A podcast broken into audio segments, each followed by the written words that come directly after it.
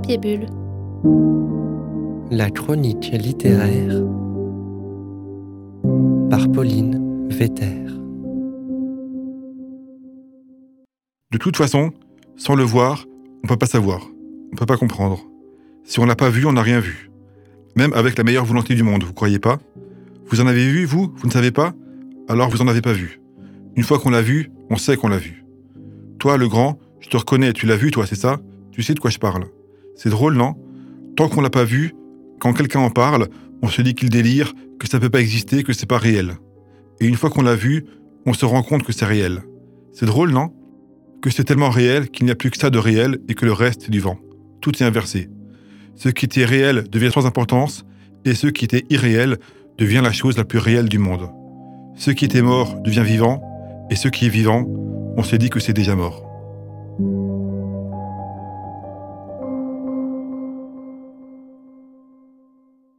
Vous venez d'écouter la lecture d'un extrait du roman d'Alexis Metzinger, hashtag Je suis zombie. Il s'agissait d'une tirade tenue par un des personnages et qui fait référence aux zombies qui ont envahi la ville de Strasbourg, devenue le théâtre d'une épidémie étrange qui transforme les habitants en morts-vivants sanguinaires. Le roman est paru en septembre dernier aux éditions La Nuée Bleue. On y suit les parcours entremêlés de différents personnages. Une policière, une journaliste, un jeune homme qui se retrouve par la force des choses au centre de l'action, le tout baigné dans une confusion médiatique et un chaos sans nom, véritable réplique de scènes de films à scénario catastrophe.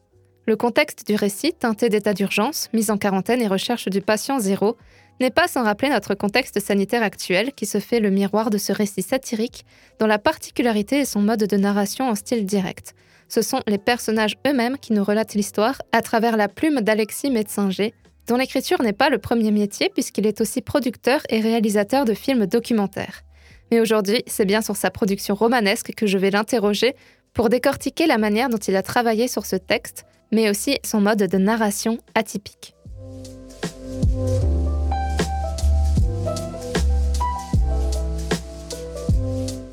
Hashtag Je suis zombie, votre deuxième roman, est paru en septembre dernier, donc c'était il y a quelques mois, mais il me semble que vous l'avez rédigé bien avant. Cette idée d'une épidémie de zombies à Strasbourg, elle était antérieure à l'émergence du Covid, auquel on pense maintenant en le lisant, mais du coup, euh, d'où est-ce qu'elle est venue cette idée à la base? Ben, L'idée d'épidémie de zombies, elle existe depuis longtemps dans les films de zombies. C'était pas forcément le cas des tout premiers films de zombies de Romero, où même s'il y avait l'idée de contamination par la morsure, c'était plus l'idée des morts qui ressuscitent. Depuis, alors je suis pas un expert en cinéma de zombies, mais si on pense au film 28 jours plus tard, où là où le, réalisateur euh, a disait explicitement euh, s'inspirer d'Ebola, de, l'épidémie d'Ebola euh, en Afrique, en imaginant un petit peu, voilà. Et à partir de là, effectivement, le motif du zombie est devenu un peu une métaphore, ou en tout cas la notion d'épidémie s'est greffée au motif du zombie. Donc voilà, je n'ai pas anticipé l'épidémie euh, de Covid, mais plutôt inscrit dans une tradition qui existait déjà. Quoi. Et maintenant qu'on a traversé donc cette période de, Covid, ça a dû vous faire bizarre de reprendre le texte, euh, de le relire Oui, c'était. Alors, j'ai un petit peu remanié. Avant la parution, je m'étais posé la question est-ce que, par rapport à la situation chronologique, comment est-ce que je le situe?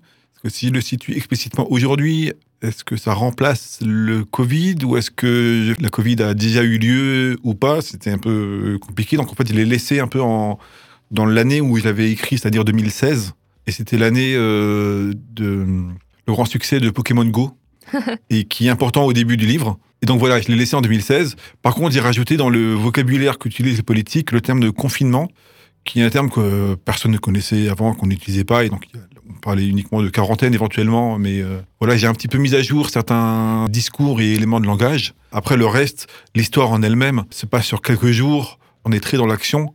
Là, il peut y avoir peut-être des échos entre euh, mon roman et la situation actuelle. C'est au début, donc le roman qui commence par une revue de presse, et on voit les, des journalistes ou des, des éditos qui essaient de plaquer sur l'épidémie de zombies leurs idées préconçues. Des journalistes de droite euh, vont avoir un discours de droite, des, journalistes ou des gens de gauche vont avoir un discours de gauche, sans se demander si les zombies allaient remettre en question leur propre vision du monde. Et ça, pour le coup, c'est ce qu'on a pu voir avec l'épidémie euh, actuelle, où les écologistes vont dire que l'épidémie est liée euh, parce qu'on abat des arbres, les communistes vont dire que c'est parce qu'on est dans un monde hyper connecté, les capitalistes vont dire que ça vient de la Chine et que c'est un pays communiste. On voit bien que même en France, euh, couleur politique a un discours finalement préconçu en fait. Et c'est un peu ça le sujet du l'un des sujets du livre. Quand on a un discours préconçu sur le monde, finalement chaque chose nouvelle est absorbée. On se remet pas en question finalement. On rabâche les mêmes discours, quelle que soit la situation, que ce soit économique ou une épidémie de zombies, alors qu'on pourrait se dire qu'une épidémie de zombies nécessiterait de se remettre en question, ou en tout cas c'est suffisamment nouveau dans l'imaginaire euh, réel pour un peu mettre de côté les discours préconçus, mais non, c'est pas, c'est pas ce qui se passe et chacun commence par réagir de manière un peu euh, automatique.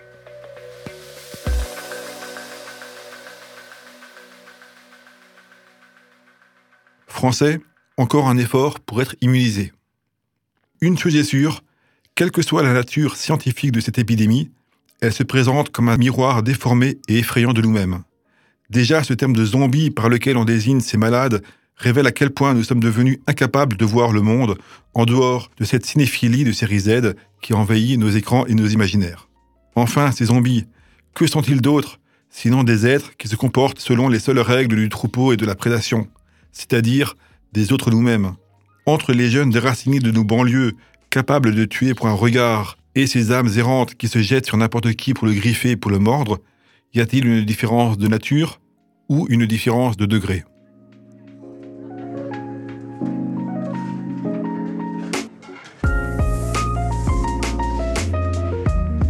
Au début, donc, on a une série d'articles de journaux qui illustrent euh, vraiment une panique médiatique autour de cet événement. Et ça, je trouve que ça rappelle beaucoup euh, les épisodes du Covid où au tout début, on avait énormément d'informations qui se contredisaient et qui allaient vraiment dans tous les sens.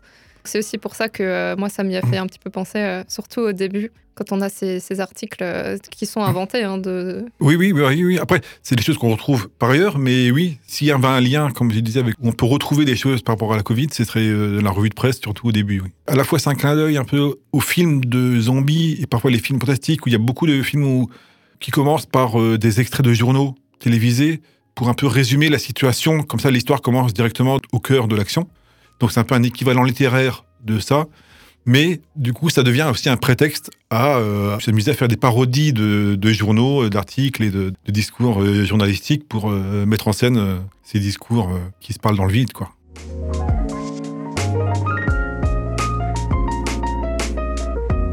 Dans un article de journal, vous parlez du film Zombie de Romero, en parlant de la symbolique du zombie, que derrière son aspect gore, c'était aussi une vraie charge contre la société de consommation. Et est-ce que euh, vous voyez euh, ce rôle-là dans les zombies de votre, euh, de votre Ouais. histoire de zombie Oui, j'avais cité effectivement les films de Romero pour montrer que les films de zombies peuvent avoir un discours un petit peu critique sur la société et c'est pas juste du gore ou du, du- du- du jeu un peu sanglant de tuer des zombies comme on peut peut-être parfois en avoir l'idée si on connaît pas très bien ces films. Après, dans mon roman, je pense que les zombies ne sont la métaphore de rien.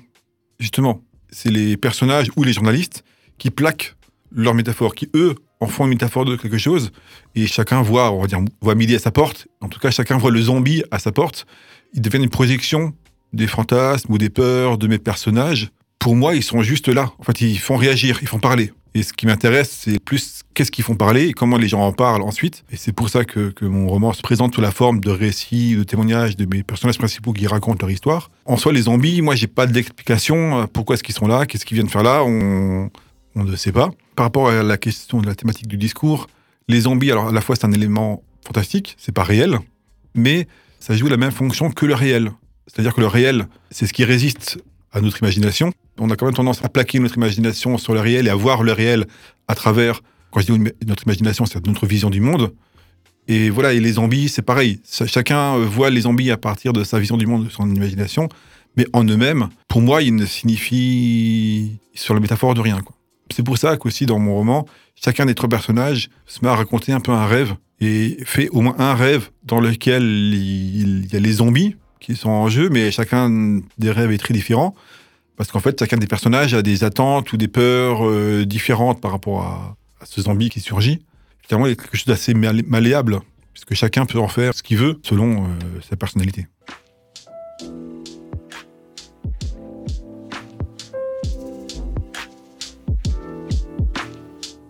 Et vous avez mentionné aussi le style de narration euh, direct. Les personnages témoignent en fait et le récit est raconté euh, en fonction de, de leur témoignage. Chacun traverse des péripéties et parfois ils se croisent et parfois ils se coupent entre eux, parfois ils digressent, ils, passent d'un sujet à un autre. Ça a demandé un travail particulier d'écrire comme ça, d'écrire comme on parle. Il y a eu un, double travail. D'abord un premier travail dans la structure. J'ai dû d'abord faire un un tableau avec les événements et même un tableau avec trois colonnes, c'est-à-dire pour chaque personnage, il y a un peu une chronologie en fait, pour savoir un peu qu'est-ce qui se passe à quel moment. Et ensuite, j'ai fait un peu une structure de qui raconte quoi et de qui prend la parole à quel moment. Et mais une fois que c'était clair, je pouvais après dans l'écriture me permettre de les faire int- interrompre et choses comme ça. Mais c'est pas une personne qui raconte tout et après la deuxième tout. Enfin, il- comme vous dites vous-même, ils ils s'interrompent, ils font des digressions. Et, euh, et après pour le style, oui. Alors c'est un style à la fois oral, mais c'est du faux oral, hein, c'est du oral euh, écrit. Hein, c'est pas 100% oral, euh, c'est un petit peu stylisé. Et oui, ben, il a fallu faire un petit travail pour que chacun des trois soit différent. Chaque style renvoie à sa propre euh, personnalité. Souvent, le premier jet était très euh, bateau, très classique, enfin écriture, euh, rien, d'original. Et c'est dans les réécritures que j'essayais un peu d'affiner. Au début, je lisais un peu à voix haute pour avoir un peu la rhétorique et être bien dans le rythme de locution de chaque personnage. Et ensuite, ça allait mieux. Mais oui, oui, jusqu'à la fin, j'améliorais. Il y a Mourad, euh, qui est peut-être le plus oral des trois. Voilà, il parle genre, euh, quoi, euh, il utilise un peu des locutions très, très orales. Stéphanie, donc la policière, elle a un, langage un petit peu comme on peut imaginer parfois un petit peu les policiers très procéduriers, à savoir par, par une procédure. Enfin voilà, elle parle comme si elle écrivait un rapport de police, mais bon, ça marche pas tout le temps et donc parfois elle elle s'emporte. Effectivement, et Mélissa, la jeune journaliste, qui elle est plus dans le, dans le développement personnel, il faut qu'elle réussisse, euh, dans la vie, il faut savoir prendre les choses positives. euh, Donc elle, reprend un peu tous les éléments de langage. D'ailleurs, je crois que j'avais même fait des listes en fait d'expressions à utiliser par chaque personnage. Je le relisais régulièrement pour avoir en tête le type de mots qu'ils pouvaient utiliser pour alimenter leur, euh, leur discours.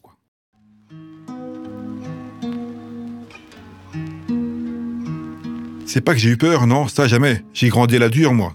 La bagarre, j'ai connu ça dans la cité, c'est pas un pauvre gars moitié clochard qui va me faire peur. Non, je n'ai pas eu peur, mais comment dire, c'est vrai, j'aurais peut-être pu réagir. Faut dire que ça allait tellement vite, et comment ce gars, le zombie, il se comportait, c'était tellement bizarre que je savais pas quoi faire. J'aurais aussi pu me prendre un coup ou je sais pas quoi. J'étais genre, comme on dit, tétanisé. Ouais, voilà, j'étais tétanisé.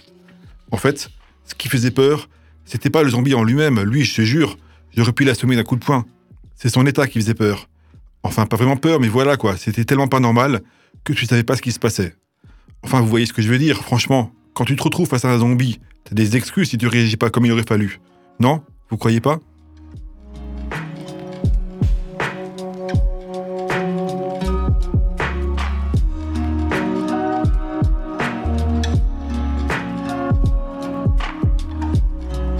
Vous structurez beaucoup à l'avance, en amont de l'écriture? Oui, alors je structure, c'est-à-dire que je structure l'action des personnages, chacun des trois, parce qu'ils ont chacun euh, leur propre euh, histoire, en fait, si on peut dire ça comme ça, avec leurs propres défis un peu à relever, leurs propres euh, moments clés, on va dire.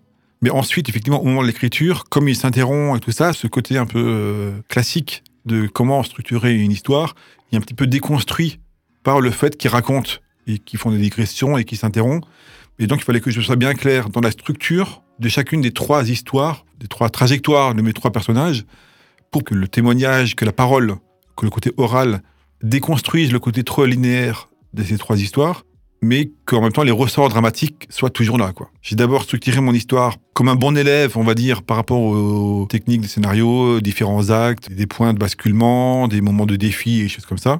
Mais le fait de l'écrire à la première personne qui raconte chacun leur histoire permet de ne pas être trop visible, d'avoir quand même quelque chose qui soit littéraire et pas juste un exercice appliqué. Quoi. Et est-ce que vous pensez que sans ce travail de structure, vous vous, vous perdriez dans l'écriture? Ben oui, j'en suis sûr. Enfin, pour moi, en tout cas, oui. Je pense que je me perdrais parce que justement, le fait qu'il raconte à la première personne, qu'ils se perdent dans des digressions, qu'ils s'interrompent, qu'ils se mettent à raconter leurs rêves, alors que si maintenant euh, je suis interrogé par un policier pour savoir euh, qu'est-ce que j'ai fait il y a trois jours, j'ai pas commencé à lui raconter mon rêve. Donc ils ont, ils ont eux-mêmes un côté un peu. On voit bien qu'ils cherchent à se justifier tout le temps. Mais si, je peux me permettre ça, il fallait que je sois aussi très clair au niveau des enjeux dramatiques de chaque personnage, où est-ce qu'il en était, quel est l'enjeu pour chacun des trois personnages. D'avoir fait ce premier travail de structure avant l'écriture m'a permis d'être plus assuré quand faisais les digressions, parce que je savais où j'en étais et quand est-ce que je reviens sur mon intrigue principale. Et, euh, Donc parfois les personnages euh, sont perdus, mais vous, vous, vous êtes jamais perdu. bah, j'essaye en tout cas, voilà. C'est ce que j'ai essayé de faire dans, dans, dans ce moment-là. C'est Mm. ça.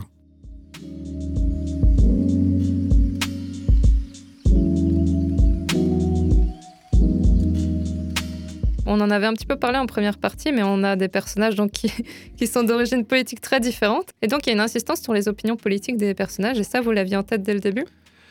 Oui, je l'avais plus ou moins en tête au début, mais ça a vraiment pris une importance quand j'ai commencé à rédiger avec l'idée que c'était eux qui prennent la parole. Et ça a pris vraiment, là, du coup, plus d'importance et au point d'être presque le sujet du, livre, on va dire. En tout cas, la manière dont ils s'expriment et dont ils peuvent euh, se parler en dialogue de sourds ou au contraire essayer de, malgré tout euh, de surmonter leurs préjugés pour euh, agir ensemble. Mais c'est aussi né d'un constat, pour le coup, dans les films de zombies ou tous les films un peu fantastiques ou post-apocalyptiques, c'est que on, on- on voit rarement ça quand il y a un événement quoi, dans les films fantastiques, les gens ils sont entièrement euh, concentrés sur euh, ce qu'ils doivent faire. Alors, ils peuvent ne pas être d'accord. Certains peuvent penser qu'il faut rester dans la maison, d'autres qu'il faut sortir, euh, ou on peut avoir des conflits, mais c'est par rapport à ce qu'il faut faire. C'est rare d'avoir des films ou des séries où les gens continuent à avoir des opinions politiques.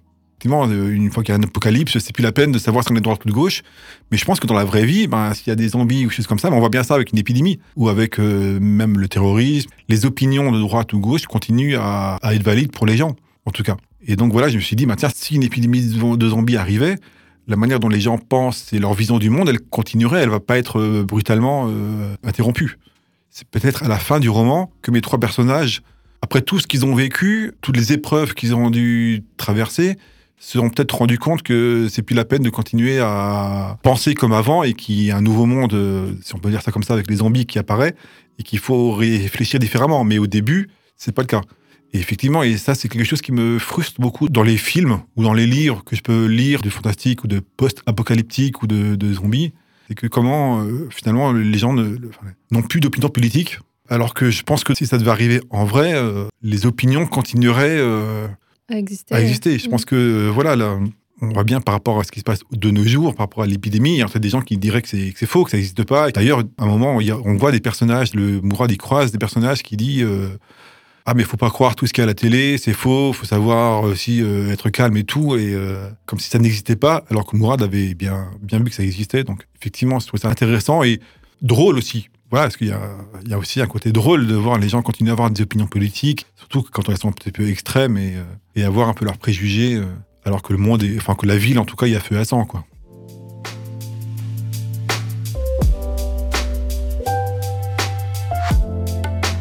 Il y a beaucoup d'ironie dans le roman. euh, Il y a beaucoup de personnages Mm. qui sont tournés en, en dérision.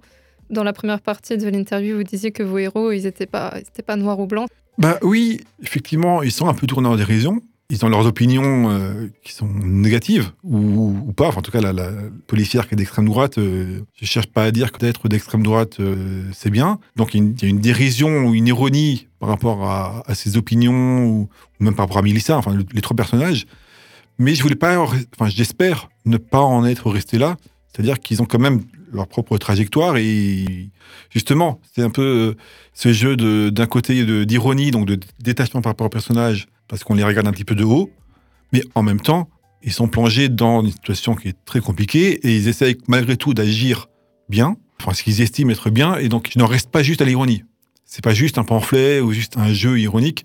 Je les ai quand même laissés vivre et laissés se, se défendre, on va dire. Ils sont pas juste euh, ridiculisés, quoi. C'est trop facile et ça aurait pas été intéressant d'écrire un roman juste pour ridiculiser les personnages. Ils ont des opinions qui peuvent les rendre un petit peu ridicules. Ils sont humains finalement, comme tout le monde. Enfin, voilà. Finalement, personne n'est meilleur qu'eux. Donc euh, voilà, il n'y a pas euh, une opinion qui est ridicule et une autre, euh, ou, ou un personnage qui serait ridicule et l'autre qui serait meilleur. Ils ont toutes les raisons du monde de se détester les uns les autres, mais finalement, c'est pas grand-chose face à- aux dangers qui menacent et aux, aux enjeux de l'histoire.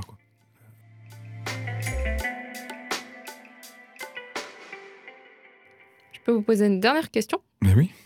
Quel serait le plus beau compliment qu'on puisse faire sur ce, sur ce roman Bah, dire que si les gens le lisent et, l'apprécient, euh, après, je ne sais pas, parce qu'après, je pense qu'on peut l'aimer pour plusieurs raisons. Il y a le côté euh, histoire euh, d'action, il y a le côté un peu, comme on disait, ironie, où il y a plusieurs manières de l'aborder. Donc, je pense qu'on peut y voir plusieurs choses. De même que les personnages voient plusieurs choses dans les zombies, on peut voir plusieurs choses dans un roman, et peut-être ça vaut le coup pour tous les romans. Après, euh, je sais pas, là, j'ai aucune idée du, du plus beau compliment. Je sais pas si ça existe, le plus beau compliment. En tout cas, si les gens le lisent et l'apprécient et sont embarqués par l'histoire euh, et, et le trouvent un peu drôle quand même, ça veut dire qu'ils auront quand même voilà, compris ce que j'ai voulu, voulu faire. Merci beaucoup, Alexis Médecinger. Ben, merci beaucoup.